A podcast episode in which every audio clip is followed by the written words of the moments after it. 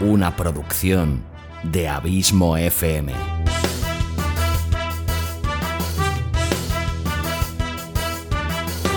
¿Quieres disfrutar de tu tiempo libre escuchando grandes historias, audiolibros y relatos? Un podcast literalmente literario.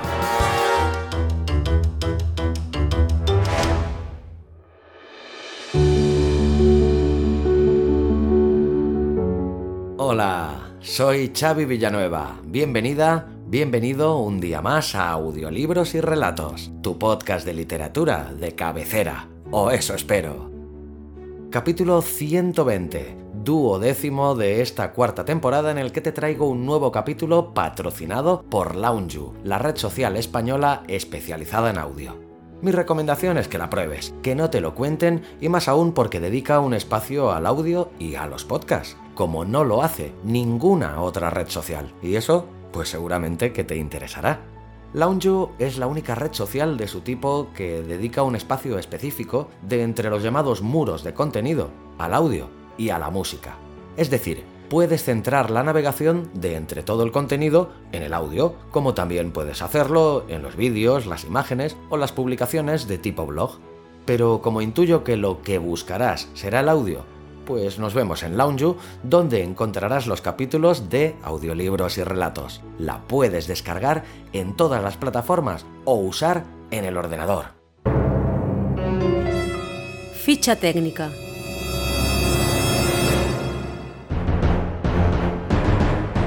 Nombre del autor y biografía. Richard Matheson. Fue un escritor y novelista norteamericano que nació en New Jersey el 20 de febrero de 1926. Los géneros que más cosechó fueron la fantasía, la ciencia ficción, el suspense y por supuesto el terror. Principalmente remarcables son sus cuentos y relatos aclamados por propios y extraños y que han condicionado e inspirado la obra literaria de autores tan reconocidos como el propio Stephen King. Su primer cuento publicado, Nacido de hombre y mujer, lo catapultó de manera fulminante a la fama. En 1954 apareció su obra cumbre, la novela Soy leyenda, y tres años más tarde, en 1957, adaptó para el cine otra de sus novelas más famosas, El hombre menguante. También se destacó como guionista de varios capítulos de la serie televisiva La Dimensión Desconocida, de Twilight Zone, y de la película de Steven Spielberg, Duel, titulada aquí en España El Diablo sobre Ruedas, basada en un relato del gran Richard Matheson. Nombre del relato y sinopsis. Descenso. En este relato de ciencia ficción de corte precatastrofista, Matheson nos muestra cuán gran escritor fue. La historia se puede considerar de ciencia ficción, pero el tema que subyace de fondo y de lo que realmente va el relato es de la extrema resiliencia humana, los miedos y cómo los afronta cada cual. Y por encima de todo, del respeto a las decisiones ajenas. Creo que dicho esto, cuanto menos te avance de la historia, mejor. Agradecer nuevamente a la gran Susana Porras su inestimable colaboración dando voz a los personajes femeninos del relato con su arte habitual. Y a ti, mi fiel oyente, gracias por tu fidelidad, tu constante apoyo y por hacerme sentir tan feliz sabiendo que este podcast te gusta, te acompaña y te sirve de entretenimiento. Te espero aquí la semana que viene con un nuevo autor y un nuevo relato. Como siempre, larga vida al podcasting y larga vida a la audioliteratura.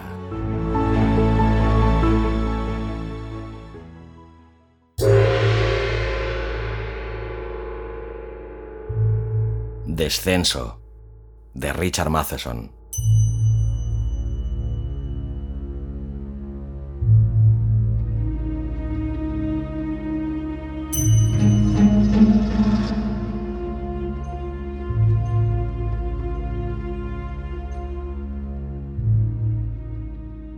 Fue un impulso.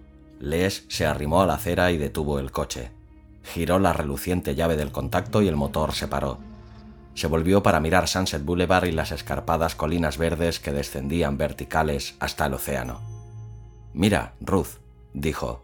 Caía la tarde y más allá de las vallas veían la luz rojiza del sol reflejándose en el Pacífico. El cielo era un tapiz de oro y carmesí del que colgaban serpentinas de nubes ribeteadas de rosa. ¡Qué bonito! exclamó Ruth. Él levantó la mano del asiento del coche para ponerla encima de la de Ruth, y ella le sonrió un instante, pero la sonrisa se desvaneció mientras observaban la puesta de sol. Cuesta creerlo. ¿El qué? Que no volveremos a ver otra. Él miró el cielo de vivos colores con expresión adusta y luego sonrió, pero no de felicidad. ¿No hemos leído en alguna parte que habrá puestas de sol artificiales? Nos asomaremos a la ventana de nuestra habitación y veremos una puesta de sol. ¿No lo hemos leído en alguna parte? No será lo mismo, repuso ella. Mm, ¿O sí? ¿Cómo va a serlo? Me pregunto cómo será en realidad. A mucha gente le gustaría saberlo.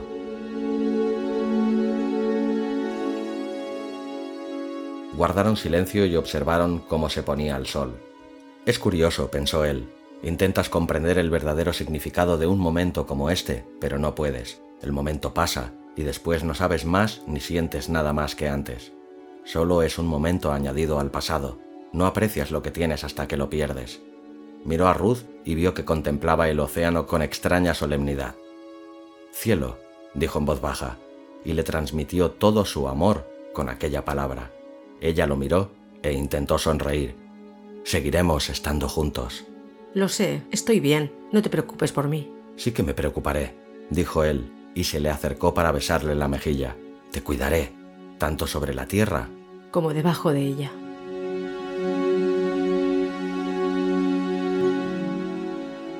Bill salió de la casa para recibirlos. Les lo miró mientras aparcaba el coche en el patio de hormigón que había a la entrada del garaje se preguntaba cómo se sentiría Bill por tener que dejar la casa que acababa de terminar de pagar, libre y sin deudas después de 18 años pagando las letras y al día siguiente quedaría reducida a escombros. Qué cabrona es la vida, pensó mientras apagaba el motor. Hola, chaval, lo saludó Bill. Hola, preciosa, le dijo a Ruth. Hola, guapo. Salieron del coche y Ruth cogió un paquete del asiento delantero. La hija de Bill, Jenny, salió corriendo de la casa. Hola Les, hola Ruth. Oye Bill, ¿en qué coche iremos mañana? No lo sé, chaval. Lo decidiremos cuando lleguen Fred y Grace. Llévame a caballito. Le pidió Jenny a Les y este se la subió a la espalda, pensando, me alegro de no tener hijos. Sería horrible tener que bajar con ellos mañana.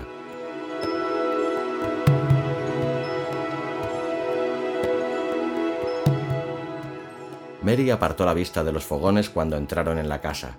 Todos se saludaron y Ruth dejó el paquete en la mesa. ¿Qué es? Quiso saber Mary. He preparado una tarta. Contestó Ruth. Oh, no tenías que haberte molestado. Dijo Mary. ¿Por qué no? Puede que sea la última que haga. No exageres, terció Bill.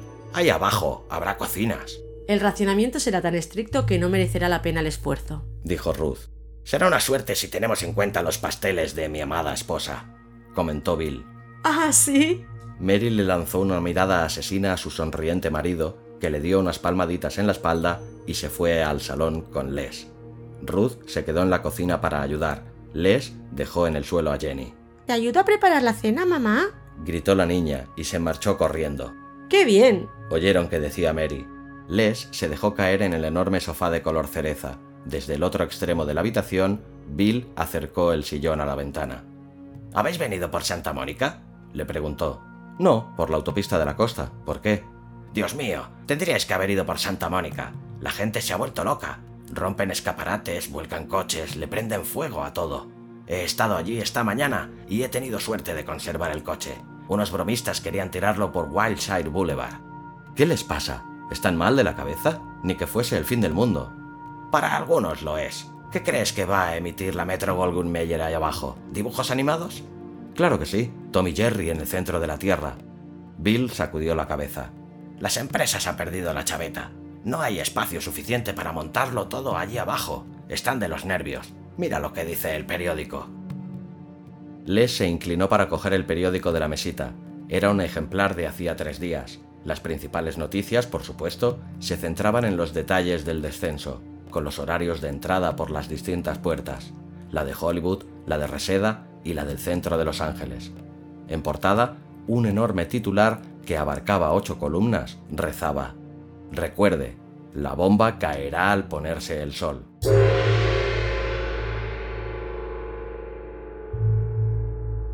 Los periódicos llevaban una semana advirtiéndolo, y ocurriría al día siguiente. El resto de las noticias eran sobre robos, violaciones, incendios y asesinatos. La gente no lo acepta, dijo Bill. Es normal que estalle. A veces yo también me siento a punto de estallar, confesó Les. ¿Por qué? Bill se encogió de hombros. En lugar de vivir encima de la Tierra, viviremos debajo. ¿Qué demonios va a cambiar? La televisión seguirá siendo mala. No me digas que ni siquiera vamos a librarnos de eso. No, ¿no lo has leído? Bill se levantó y se acercó a la mesita para coger el periódico que Les había dejado. Mm, ¿Dónde narices está? murmuró para sí mientras lo hojeaba. Aquí. Se lo mostró. Los científicos prometen que la televisión continuará existiendo. ¿Eso es un consuelo? Claro, respondió Bill arrojando el periódico a la mesita. Así podremos ver cómo se nos viene encima la bomba. Bill volvió a su asiento y Les meneó la cabeza. Chaval, ahí abajo tendremos de todo. Eh, ¿Qué pasa, preciosa? Ruth estaba en el arco de entrada al salón. ¿Alguien quiere vino? ¿Cerveza?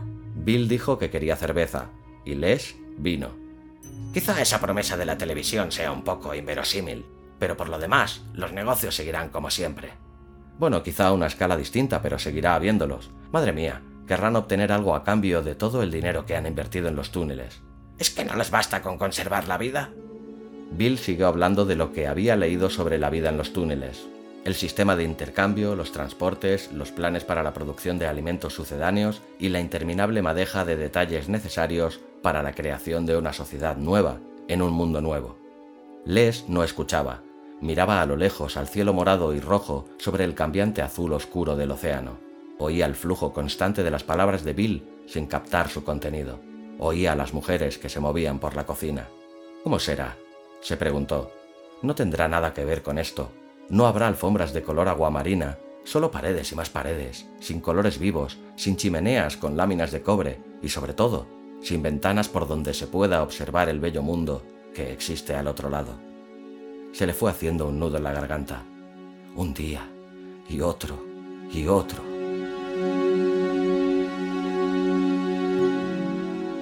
Ruth entró con los vasos, le pasó a Bill la cerveza y a Les el vino. Lo miró a los ojos un instante y sonrió. Él sintió el impulso de abrazarla y enterrar la cara en su pelo. Quería olvidar, pero Ruth regresó a la cocina. ¿Qué? preguntó luego, porque no había oído la pregunta de Bill. He dicho que supongo que iremos a la entrada de Reseda. Será tan buena como cualquier otra, digo yo. Bueno, me imagino que las entradas de Hollywood y el centro estarán abarrotadas. Madre mía, sí que te has bebido rápido el vino. Les sintió como la lenta calidez le recorría el estómago mientras dejaba la copa. ¿Está empezando a afectarte, chaval? ¿Es que a ti no? Bueno, Bill se encogió de hombros. ¿Quién sabe? A lo mejor solo hago ruido para esconder lo que siento en realidad. Supongo que sí. Sobre todo me da pena por Jenny. Solo tiene cinco años. Oyeron que un coche aparcaba frente a la casa y Mary los llamó para decir que Fred y Grace ya habían llegado. Bill apoyó las manos sobre las rodillas y se levantó. No dejes que te afecte, dijo con una sonrisa. Eres de Nueva York, así que no será muy distinto del metro. Cuarenta años en el metro, rezongó Les medio en broma con gruñido de protesta. No será tan malo, le aseguró Bill al salir de la habitación. Los científicos aseguran que encontrarán la forma de eliminar la radiación del país y volver a ponerlo todo en marcha. ¿Cuándo? Quizá dentro de veinte años, respondió y salió a dar la bienvenida a sus invitados.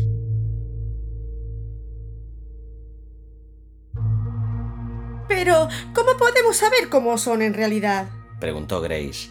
Todas las imágenes que publican son de cómo imaginan los artistas que serán las viviendas de ahí abajo. No tenemos ni idea. Podrían ser tranquilamente simples huecos en la pared. No seas tan negativa, chica. Sé positiva, le dijo Bill. Ay, Se lamentó Grace. creo que no te das cuenta de lo terrorífico que será ese descenso bajo tierra. Estaban en el salón. Se habían hartado de comer filetes, ensalada, galletas, tarta y café. Les estaba sentado en el sofá de color cereza, con el brazo en torno a la esbelta cintura de Ruth. Grace y Fred habían ocupado el sofá cama amarillo y Mary y Bill cada uno un sillón. Jenny estaba acostada. El tronco que ardía despacio en la chimenea inundaba de calidez la habitación. Fred y Bill tomaban cerveza de lata, mientras que el resto bebía vino. No es que no me dé cuenta, chica, dijo Bill, pero me adapto. Es algo que tenemos que hacer, así que hay que tomárselo lo mejor posible. Es muy fácil decirlo, repuso Grace. Pero yo, por lo pronto, tengo claro que no me apetece nada vivir en esos túneles. Creo que me sentiré desgraciada. No sé qué opina Fred, pero eso es lo que siento. Ni siquiera creo que a Fred le importe. Fred se adapta, dijo Bill. Fred no es negativo. Fred sonrió un poco, aunque no dijo nada. Era un hombre menudo, sentado junto a su mujer como un niño paciente que aguarda con su madre en la sala de espera de la consulta del dentista. ¡Oh! intervino de nuevo Grace. No entiendo cómo puedes tomártelo tan a la ligera. ¿Cómo no va a ser un horror? Sin teatro, sin restaurantes, sin viajes. Sin salones de belleza, dijo Bill y soltó una carcajada. Sí, sin salones de belleza, repuso Grace. Si crees que no son importantes para una mujer, en fin. Tendremos a nuestros seres queridos, dijo Mary. Creo que es lo más importante y estaremos vivos. Grace se encogió de hombros. De acuerdo, estaremos vivos y estaremos juntos, pero me temo que no puedo llamar vida a, pasar el resto de mis días en un sótano. Pues no vayas, dijo Bill. Demuéstrales lo dura que eres. Muy gracioso, replicó Grace. Estoy seguro que habrá gente que decidirá no bajar, terció Les. Claro que sí, los locos, repuso Grace. ¡Qué forma tan espantosa de morir! Quizás sea mejor que meterse bajo tierra, comentó Bill. ¿Quién sabe? Quizá mañana mucha gente pase un día tranquilo en su casa. ¿Tranquilo? preguntó Grace. Te aseguro que Fred y yo estaremos en esos túneles al despuntar el alba. No hace falta que lo jures, dijo Bill. Se quedaron en silencio un momento.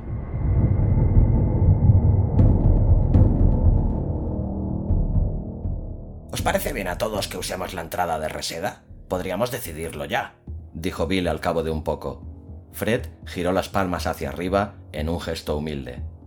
A mí me parece bien, dijo. Lo que decida la mayoría. Chaval, hay que reconocerlo, tú eres el más importante de todos nosotros, dijo Bill. Ahí abajo, los electricistas van a ser los mandamases. Estará bien lo que decidáis vosotros, repuso Fred con una sonrisa. ¿Sabéis? dijo Bill. Me pregunto a qué narices nos dedicaremos los carteros. ¿Y los empleados de banca? añadió Les. Bueno, ahí abajo habrá dinero, dijo Bill. Allá donde vayan los Estados Unidos irá también el dinero. Bueno, ¿qué me decís del coche? Solo podemos llevar uno para los seis. Vamos en el mío. Es el más grande. ¿Por qué no en el nuestro? preguntó Grace. A mí me importa un rábano, respondió Bill. De todos modos, no podemos llevárnoslos abajo. Grace miraba el fuego con amargura y abría y cerraba los frágiles puños en el regazo. Oh, ¿por qué no paramos esa bomba? ¿Por qué no atacamos nosotros primero? Ya no podemos pararla, dijo Les. Me pregunto si ellos también tendrán túneles. Seguro, respondió Bill. Quizá ahora mismo estén sentados en sus casas, igual que nosotros, preguntándose cómo será vivir bajo tierra. Seguro que ellos no, dijo Grace con tristeza. ¿A ellos qué les importa? Les importa, dijo Bill, y esbozó una sonrisa amarga. No le veo ningún sentido, comentó Ruth. Todos guardaron silencio y observaron por última vez la chimenea encendida en una fresca noche californiana. Ruth apoyó la cabeza en el hombro de Les y él le acarició la rubia melena. Bill y Mary se miraron y sonrieron un poco. Fred miraba con expresión dulce y melancólica los troncos que ardían, mientras que Grace abría y cerraba los puños, y parecía muy vieja. En el exterior, las estrellas brillaban por enésima vez el enésimo año.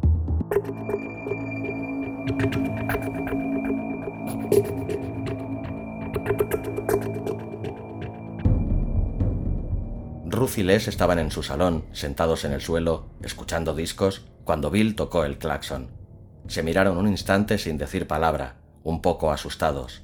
El sol se filtraba por las persianas y dibujaba escaleras doradas en sus piernas. ¿Qué puedo decir? se preguntó Les de repente. ¿Acaso existe alguna palabra que pueda hacer este minuto menos duro para ella? Ruth se le acercó muy deprisa y se abrazaron tan fuerte como pudieron. El claxon sonó de nuevo. Será mejor que nos vayamos, dijo él en voz baja. Sí. Se levantaron. Les se acercó a la puerta principal. ¡Ya vamos! gritó. Ruth fue al dormitorio y sacó los abrigos y las dos maletas pequeñas que podían llevar. Tenía que dejar todos los muebles, la ropa, los libros, los discos. Cuando regresó al salón, Les estaba apagando el tocadiscos. Ojalá pudiéramos llevarnos más libros. Habrá bibliotecas, cariño. Ya lo sé, pero no es lo mismo. La ayudó a ponerse el abrigo y ella lo ayudó con el suyo. El piso estaba muy silencioso y calentito. Qué agradable es, comentó ella. Les la miró un momento como si quisiera preguntarle algo, pero después cogió deprisa las maletas y abrió la puerta. Vamos, cielo. Ruth se detuvo en la puerta para mirar atrás. De repente, regresó al tocadiscos, lo puso en marcha y se quedó inmóvil, impasible, hasta que sonó la música. Luego salió y cerró bien.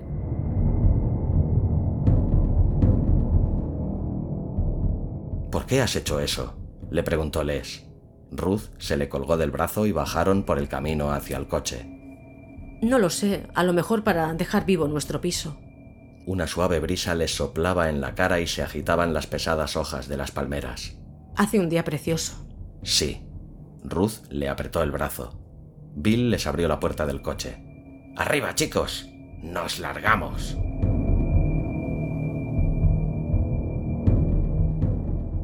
Jenny se puso de rodillas en el asiento delantero para hablar con Les y Ruth mientras el coche se ponía en marcha.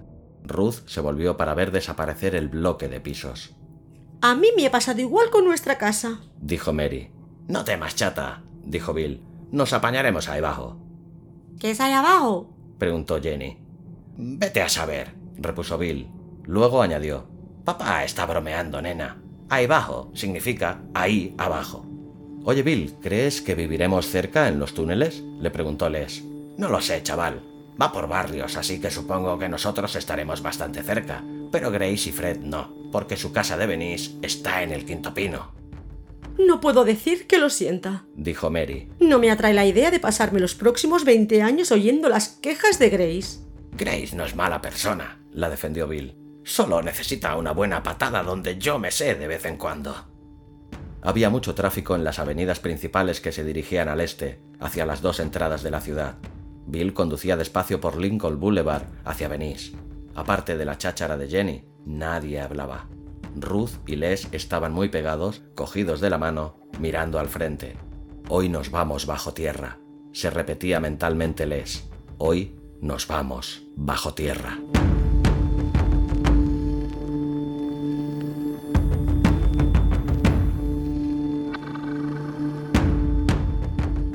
Cuando Bill tocó el claxon, no pasó nada.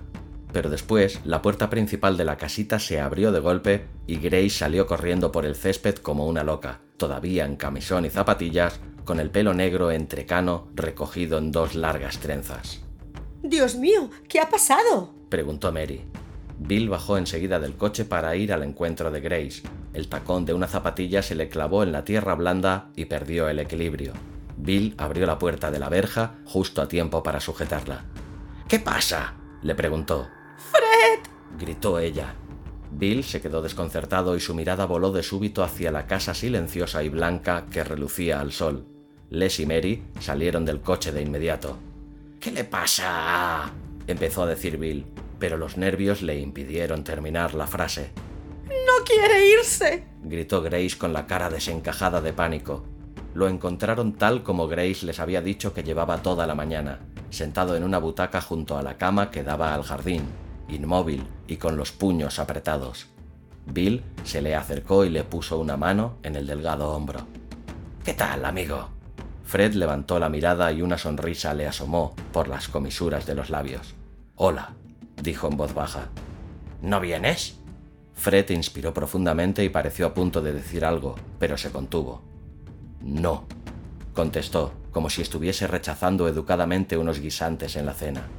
Dios mío, te lo he dicho, dijo Grace entre sollozos. Se ha vuelto loco. Vale, Grace, tranquilízate, le espetó Bill de mal humor, y ella se llevó el pañuelo empapado a la boca. Mary la abrazó por los hombros. ¿Por qué no, amigo? le preguntó luego a Fred. Otra sonrisa aleteó brevemente en los labios de Fred, y se encogió de hombros. Porque no quiero. ¡Oh, Fred! Fred, ¿cómo puedes hacerme esto? gimió Grace que estaba en la puerta de la casa, nerviosa, agarrándose el cuello con la mano. Bill apretó los labios pero no apartó la mirada de la cara impasible de Fred. ¿Y qué pasa con Grace? Grace debería irse, respondió Fred. Quiero que se vaya. No quiero que muera. ¿Cómo voy a vivir ahí abajo yo sola? preguntó Grace entre sollozos. Fred no contestó. Se limitó a mirar al frente como si se avergonzase de ser el centro de atención, como si rebuscara la respuesta adecuada en su mente. Mira, empezó a decir, sé que lo que hago es terrible, que estoy siendo un arrogante, pero no puedo bajar. Apretó los labios con fuerza. No voy a bajar. Bill se irguió con un suspiro cansado. Bueno, dijo derrotado. Esto... Fred había abierto el puño derecho y estaba alisando un trocito de papel. Eh, quizá eh, esto explique lo que quiero decir. Bill lo cogió y lo leyó. Después miró a Fred y le dio una palmadita en el hombro. De acuerdo, amigo. Y se guardó el papel en el abrigo. Miró a Grace. Eh, si te vienes con nosotros, vístete. Fred, ¿cómo puedes hacerme algo tan horrible? Tu marido se queda. ¿Quieres quedarte con él? No quiero morir. Bill se quedó mirándola un momento y luego se volvió. Mary, ayúdala a vestirse. Mientras iban hacia el coche, con Grace sollozando y tambaleándose agarrada del brazo de Mary, Fred vio marcharse a su mujer desde la entrada. Ella no le había dado un beso ni lo había abrazado. Había rechazado su despedida con un sollozo de miedo y rabia. Fred se quedó allí, inmóvil, sin mover ni un músculo. La brisa le alborotaba el pelo ralo. Una vez en el coche, Bill se sacó el papel del bolsillo. Voy a leerte lo que ha escrito tu marido. Si un hombre muere con el sol en los ojos, muere como un hombre. Pero si muere con tierra en la nariz, solo muere. Grace miró a Bill, desolada, sin cesar de retorcerse las manos en el regazo. Mami, ¿por qué no viene el tío Fred? preguntó Jenny cuando Bill puso en marcha el coche y giró en redondo. Porque quiere quedarse, contestó Mary. El coche aceleró camino de Lincoln Boulevard. Nadie dijo nada. Les pensaba en Fred, sentado a solas en su casita, esperando, solo. Se le formó un nudo en la garganta y apretó los dientes.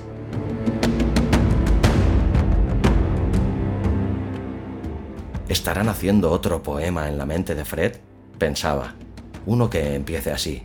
Si un hombre muere y no hay nadie para cogerle la mano... ¡Para! ¡Para el coche! gritó Grace, y Bill se arrimó al bordillo. No quiero bajar ahí yo sola, dijo con infinita tristeza. No es justo que me haga ir sola, ¿no? Cayó y se mordió el labio. Oh. Se inclinó hacia Mary y le dio un beso. Adiós, Mary. Adiós, Ruth. La besó. Después a Les y a Jenny. Y luego le dedicó una breve sonrisa de arrepentimiento a Bill. Te odio. Te quiero, respondió él. La observaron alejarse por la calle. Al principio caminaba, pero al acercarse a la casa casi corría, como una niña emocionada. Vieron que Fred se acercaba a la verja. Bill puso en marcha el coche y se alejó, y Fred y Grace se quedaron solos, juntos.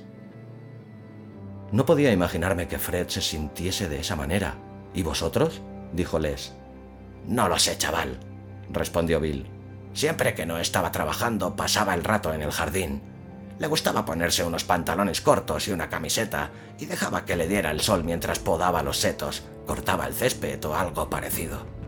Entiendo lo que siente. Si quiere morir así, ¿qué tiene de malo? Ya es lo bastante mayorcito para saber lo que quiere. Sonrió. Es Grace la que me ha sorprendido. ¿No crees que Fred ha sido un poco injusto al obligar a Grace a quedarse con él? Preguntó Ruth. ¿Qué es justo y qué es injusto? Es su vida y su amor. ¿Dónde está el libro que enseña cómo debe morir y amar una persona? Se metieron en Lincoln Boulevard.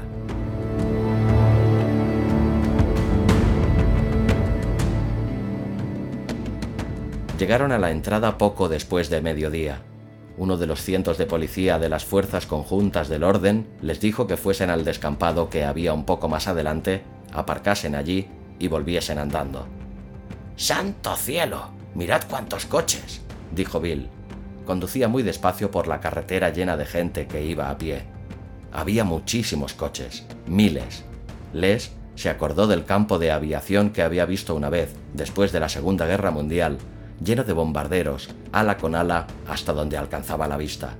Aquello era igual, salvo que se trataba de coches y que la guerra no había terminado, sino que acababa de empezar. ¿No será peligroso dejar aquí los coches? Preguntó Ruth. ¿No serán un blanco fácil? Da igual donde caiga la bomba, chica. Va a cargárselo todo, respondió Bill. Además, añadió Les, tal y como están construidas estas entradas, no creo que importe mucho donde caiga la bomba. Salieron del coche y se quedaron quietos un instante, como si no estuviesen muy seguros de qué hacer. Bueno, vámonos, dijo entonces Bill, y le dio unas palmaditas al capó. Hasta la vista, chatarra. Descansa en paz. ¿En paz o empiezas? preguntó Les.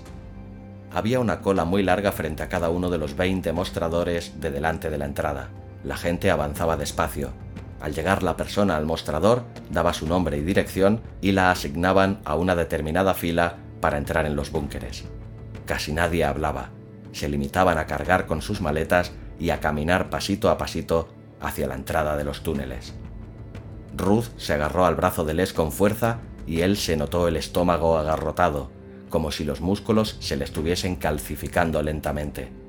Cada sobrio paso que daban los acercaba más a la entrada y los alejaba más del cielo, el sol, las estrellas y la luna. De repente, Les se sintió muy enfermo y asustado. Quería coger a Ruth de la mano, volver a su piso y quedarse allí hasta que todo terminara. Fred estaba en lo cierto. No pudo evitar pensarlo. Fred estaba en lo cierto, pues sabía que un hombre no podía seguir siendo él mismo si abandonaba el único lugar que conocía para vivir bajo tierra como un topo. Algo sucedería allí abajo, algo cambiaría. El aire artificial, los paneles uniformes de bombillas que imitaban el sol, la luna eléctrica y las estrellas fluorescentes, todo aquello inventado a instancias de un estudio psicológico que presagiaba aberraciones si se eliminaban por completo aquellas cosas. ¿Creían que bastaría? ¿De verdad creían que alguna persona podía arrastrarse por una gran tumba durante 20 años y conservar el alma?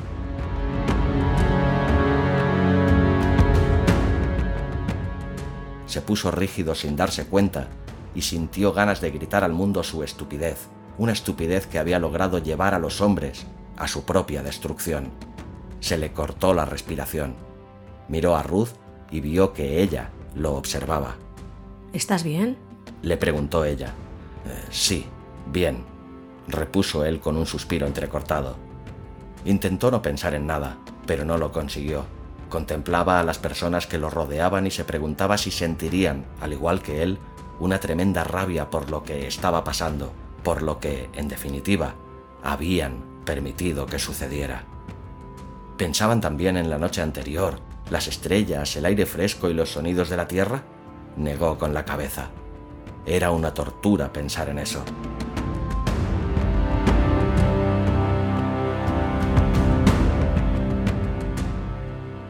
Los cinco avanzaban despacio por la larga rampa de hormigón que conducía a los ascensores. Les observó a Bill. Llevaba a Jenny de la mano y la miraba sin dejar traslucir sus sentimientos. Les lo vio volverse y darle un golpecito a Mary con la maleta que cargaba en la otra mano. Cuando ella lo miró, Bill le guiñó un ojo. ¿Dónde vamos, papi? preguntó Jenny, y el eco de su voz aguda resonó en las paredes alicatadas de blanco. Bill tragó saliva. Eh, ya te lo he dicho. Vamos a vivir bajo tierra una temporada. ¿Cuánto tiempo? preguntó la niña. Calla ya, cielo. No lo sé.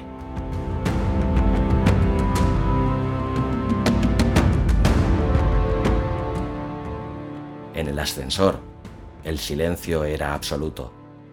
Iban cien personas en él, pero parecía una tumba que descendía, cada vez más abajo, y abajo, y abajo.